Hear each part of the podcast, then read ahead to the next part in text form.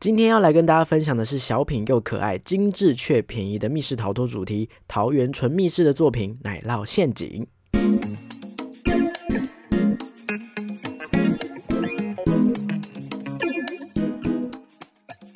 嗨，各位大家好，欢迎收听本集的逃脱记录点，我是阿纪。逃脱记录点呢是一个分享密室逃脱、剧本杀等等这种游戏的体验心得的节目。我会根据自己实际体验的感想，在节目当中尽量以不暴雷的形式分享自己的想法与观点。那以往呢，就很久很久之前哈，都是每周一集的这个频率。但接下来呢，我会依照自己的步调推出集数，让我很有感的这个游戏体验或是内容，我就会录制成节目。那基本上呢，还是会维持。一定的频率，让大家呃尽量每个月至少都有一到两集可以收听啦。那大家也可以追踪我的 IG 哦，有一些比较及时的这个游戏感想，比较简短版的哈，我会呃呃丢在 IG 的这个现实动态上面。那就请各位继续支持这个节目啦。上一集推出之后，到现在大概中间过了三个礼拜哈，那陆续收到了很多听众的私讯，有的听众告诉我说，其实他从很早期就开始听节目了，然后那个时候听就觉得我讲话很直接、很主观，想说哇塞，这个人哇猛哦，就是口无遮拦哦，应该已经有做好一些心理准备了吧？结果没有想到呢，诶，这个背靠背的事件还是会影响这么大。但老实说，他跟我讲的时候，我真的是发现，诶。对耶，我确实没有做这个心理准备哦，没有想那么多，就只有照着自己最初的这个想法就去做节目了。但我觉得不经一事不长一智啦哈。然后呢，也有一些玩家告诉我说，他觉得我上一集节目提到一些改动跟处理方式，他很喜欢，很不错，期许大家就是继续加油这样子。那总而言之呢，每一位的 IG 私讯我都有看，那也谢谢听完节目之后来跟我说说话的大家哦。虽然我不一定是可以立刻及时的回复所有讯息，因为有时候。我回到家，大概呃半夜三四点，然后已读，然后可能觉得不适合去打扰对方，所以我就可能会忘记，就直接没有回复了哈。那或者是甚至我会放一阵子，放了两三天才会想到说，哎，怎么回答比较好？但是其实各位你们的这个讯息都有确实的传达给我。如果你是刚开始加入这个节目的这个密室逃脱玩家，或是剧本杀的听众哈，也欢迎追踪我的 IG，好，搜寻逃脱记录点就可以跟我互动喽。再来就是有一个。非常令我惊讶、很开心的消息哦，小小的事情哦，就是虽然我有在节目当中放上小额赞助的这个连接，好，如果啊你觉得这个节目内容还不错啊，你喜欢的话，欢迎花个五十元哈，请我喝一杯咖啡哈，让我可以挑灯夜战，继续制作出更棒的节目内容哦。虽然我是这么放了这个连接了，但我一直觉得说这个节目基本上应该一两年内都不会有人去使用这个连接吧，我我是这样猜想的，所以我基本上就是。没有常常去检查这个赞助的页面，上个礼拜偶然打开，突然发现，哎呀。有两笔赞助留言呢，我我真的是超晚发现，赶快哈，就是亡羊补牢一下，跟大家分享一下这两位的留言哈。有一位呢是今年二月二十八号留的言哦，他说最近才发现原来有密室主题的 podcast，慢慢补前面的集数当中哈。那另外很喜欢编年史，想要建议如果是在 YouTube 的说明栏可以补上评价主题的游玩日期，个人觉得这个还蛮重要的哦，期待新作品。其实很感动诶，因为其实各个节目的单元当中，编年史是我自己觉得收集资料最不好收集的单元哦。唯一公开大家可以查询的地方，就是只有工作室的 Facebook 专业，那可能还在搭配上我的之前听过的一些道听途说这样子。所以如果没有听过的这个听众，可以去了解看看编年史的这个单元哦。它是会把一间工作室从创立到现在为止，中间做了哪些作品，然后他们的重。然后他们呃发生哪一些趣事哈，等等等的都把它记录下来的一个单元，目前只有做两集而已哈，不太容易哦。那不过也希望可以透过编年史的这个单元，让大家了解密室逃脱工作室为了生存下来，为了制作游戏给大家玩是多么辛苦的一个过程哦。那另外呢，有提到说要加上这个游玩日期，我觉得是蛮不错的想法哦，因为毕竟随着时间流逝，可能游戏内容都会被工作室做一些调整，所以这集我们就从。现在开始来补充好了哈，我们等一下要聊的这个游戏哈会补上我们的游玩日期，谢谢建议啦哈。那第二则呢是更久，去年九月就留了，我真的是都没在看哈。好，那去年九月留下留言的这位呢，他说：“Hello，我是起源方块的继父，很抱歉我们家要结束了，十月底前如果有空的话，很欢迎过来玩哦。如果有幸被提到，还烦请说一下。”这个结束跟疫情没什么关系，纯粹是房东转售，新房东不租了。台中的密室市场疫情后其实还是很好的，只是密室搬家真的太贵了。很佩服方腊可哈，也祝福逃脱记录点的听众越来越多。跟继父说一声哦，继父可以放心。虽然我很晚才看到留言，但是我立刻回去看去年十月的那个计时七分钟的单元，有跟大家说明是因为这个呃租约到期的问题啦哈。那其实起源方快要闭馆，那个时候去年我觉得消息很突然，我听到的时候难过一小阵子。那个时候没有办法安排去台中玩的行程哦。虽然去起源方块玩的次数很少，但是是可以从游戏里面感受到这个设计师的用心，还有他们对创作密室的热爱啦。哈，而且其实啊，就是。这个情况对于大部分的密室逃脱工作室来说，都是一个很大的硬伤。好，因为密室逃脱的场地大多都是跟房东租的。我觉得，啊，目前至少我没有听说有任何是他拥有一个自己的场地，拿自己家的这个房屋来做密室逃脱的。哦，大部分都是有热情，所以去租，然后来租一个店面。哈，可是因为跟一般的产业不一样，所有的机关跟场景是直接建制在这个房东的房子里面，所以一旦你房东说不租，那么很多很多的心血真的很难带走哈，尤其是最近在五月的前半月，也很多工作室面临一样的状况，像是 Epic 在那个台北的大安场馆，好要在六月底结束营运了。这边的主题有超级大冒险跟那个翻箱倒柜二点零，然后还有笨蛋工作室在宝清街那边的场馆也是一样，在年底就到期了。那那边的主题呢有谍战、最后任务跟鬼新娘，上面这两个呢都是面临房东不续约的状况。如果有兴趣的玩家，可能要趁这个时间赶快去玩玩。尤其是就是这么多事情发生，我觉得笨蛋工作室最近相当的辛苦哦。新竹的 Nova 的场馆上个月才就是呃宣布说会会清清掉这样子，然后宝清街这边的状况哎都是不可抗力哈。再来呢，还听说有一家台中的这个玩思哈，他们也即将结束店面的营业了。他们那边有两款主题：街道的隐匿者跟大师的陨落，只营运到六月十二日。日非常的近哈，其中这个街道的隐匿者，我其实已经看上它很久了，因为听说是一个跟流浪狗狗有关的主题，我真的好想玩，好想玩，每一次都没有办法排进行程，结果这么突然，立刻就要关闭了哦，这六月十二号非常近哈。那虽然玩思有说他们未来会持续的推出户外解谜啦，不过这个店面的密室逃脱的部分，好有可能也是一样，大几率不会再出现了哈。那刚刚提到了好多款好多款主题不。乏有非常优秀、非常不玩可惜的作品，所以想玩的玩家一定要把握时间哦。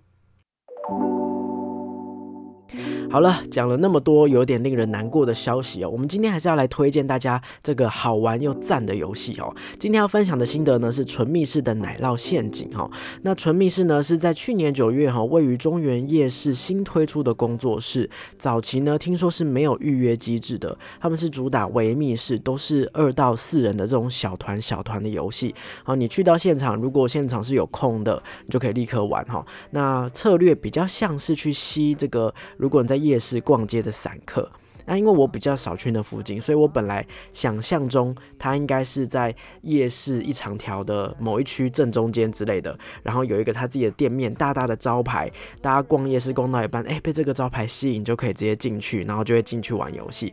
这是我想象的哈，但后来才发现，原来它是在中原夜市比较外围的地方哦，离真正的夜市区域是有一小段距离的。然后那边的这个店面其实蛮清爽、蛮干净的哦，所以去到那边还是会有一个去到工作室的感觉。那最近呢，他们也从这个现场排队制改成预约机制了，所以有想要玩游戏的玩家，还是记得要到他们的网站上面去做预约。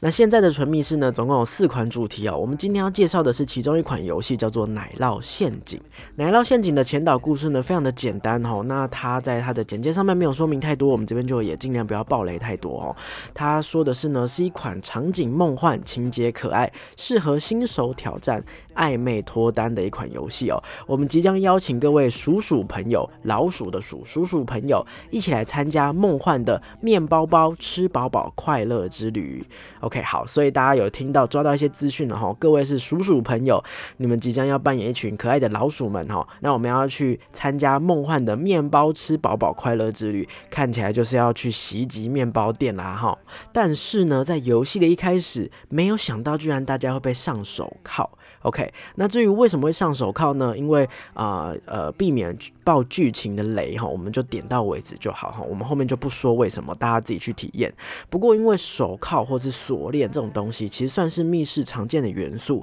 可是他用这个呃老鼠旅行团这件事情很童趣的故事风格来包装，然后呢，哎，怎么会这个旅行团最后闹得要上手铐呢？哈，这个故事的反转呢，让常见的这个上手铐的手法可以不落俗。套整体游戏的这个气氛是维持在一个很欢乐、很可爱的这个氛围底下哈。故事发展虽然是没有就是剧烈的峰回路转、高低起伏，可是也都还是有一点点的剧情反转。这也是为什么不要跟大家说明太清楚的原因哦。那中间有一些突发状况、突发剧情发生的时候呢，都是可以让人家会心一笑的。好，那搭配刚刚有说到不会太难的谜题，都是新手适合的。好，精巧的布置，让游戏结束的玩家都可以。一直维持在心情不错的一个状态，从前面听前导故事，然后到游戏的过程，到游戏结束，整个都是一个很轻松、很愉悦的状态，这样子。好，那特别要说一下哈，这边有提到谜题难度是新手项，虽然如此，但是我们当初去挑战的时候，一开始觉得哎好像不太难嘛，可以慢慢的逛街，但还是被其中的几个谜题稍微卡了一下下，所以也没有想象中的那么无脑简单哈，还是需要一些同整跟联想能。能力的有没有办法把你看到的这几样东西同整联想在一起？哈，OK。那在游戏当中呢，能够找到的提示有一些线索都是明确的。我们虽然卡了一下，但最终解出来之后呢，觉得它的逻辑是顺畅的哦。主要就是考验大家说，哎，你如果卡在这个点，你能不能够换一个方式，好去想想看这一题，换个方式解解读看看你现在拿到的这个东西。再来就是呢，它的这个房间，严格来说，奶酪陷阱是只有一间房间的。因因为毕竟纯密室就是主打这种快速，然后二到四人的小型空间嘛，所以呢，只有一间房间，可是完全不会有拥挤或是局限的感觉。我知道有一些玩家喜欢。一间一间开门、开门、开门的感觉，但是你在奶酪陷阱的这个主题当中呢，这个空间的谜题是平均分散在各处的，OK，然后大家是可以分工合作哈，一部分人去那边观察，一部分人去这边观察，然后呢，呃，虽然他没有开门的这个兴奋感，不过他还是利利用了一些机关哦，让大家适时的有一些在这个空间上有一些变化或发生一些特别的事情，所以我觉得它是利用一个很少的空间，却能够制造一个舒服的游戏环境，玩起来的动。线呢也没有很复杂，在设计的功力上，我觉得非常优秀哦，既节省了店面的空间，然后又可以让玩家觉得很开心，这样子。对，那他在逃脱吧上面的评价数量不多，我们这边就随意节选几个分享给大家哈。好，首先呢，有一位网友呢，他给了三颗星，他说是新手向的密室，和朋友很久没有玩密室了，想要找密室来玩哦。那这里面的场景还算精致，有经典的场景，但玩完之后呢，有一种没谜题的感觉，默默空虚了一下。OK，在第二则他给了五颗星哦，他说新手入门，老手同乐，很可爱，很用心的小密室，精致便宜。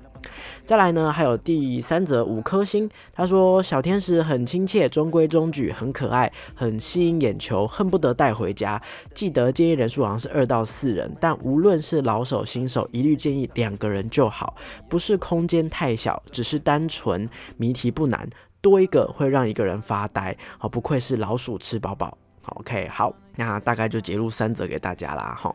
那我们呢是在今年的，今年是二零二二年的三月十号去体验的哈。那个时候呢，就是均一价每一个人是两百五十元。那这是一款二到四人的主题，我们三个人去体验，但是我觉得相当的恰当，还蛮刚好的哦。那原因是因为呢，我觉得这个游戏的整体气氛是明亮可爱的，摆设很漂亮，然后呃故事背景也是很童趣、很轻松的。我觉得轻松是最难得的哈。一般的密室逃脱总是会有呃很紧张啊、很压迫。的环境，让人家想要赶快逃出来哦，杀人魔啊、鬼片啊等等，这种都是很 heavy 的东西。但是其实我们是要来玩游戏哈，所以呢，如果遇到这种轻松可爱、小巧的主题，反而是也可以让大家舒压的。所以我我个人还蛮喜欢这种轻松童趣的风格哈，就我们整个人放松来玩这样子。对，那三个人呢放松来玩，我觉得呃以他的游戏时间四十分钟来说，还蛮刚好、蛮舒服的。但如果你是那种想要疯狂解谜的玩家，毛起来解谜，我觉得可能一下就结束了，因为就如同刚前面的这个评论说的，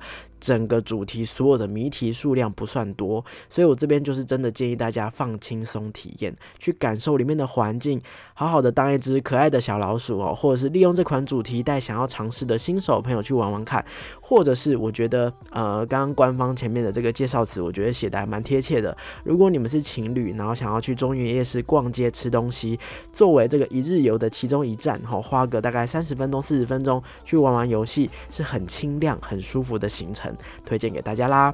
那我在这个地方呢，给奶酪陷阱的评价呢，因为他一个人只要两百五十元，然后游戏的这个感受这么好，所以我给的评价是非常推荐。那大家如果有空，可以去玩玩看。以上就是今天的节目啦。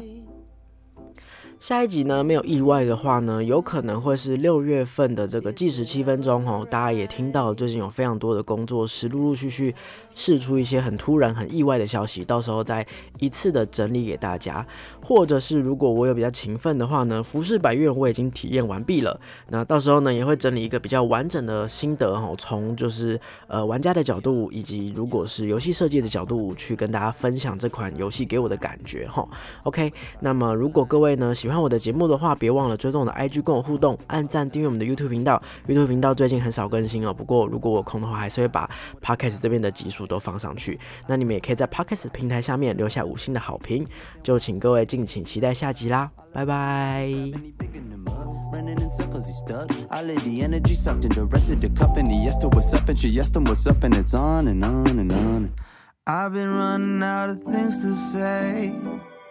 Do you wanna get high with me, baby? I know the Uber's on its way. He gon' call you up like on the late, late day. You stressed out cause you working late. Talking shit about the boss you hate lately. You open the door,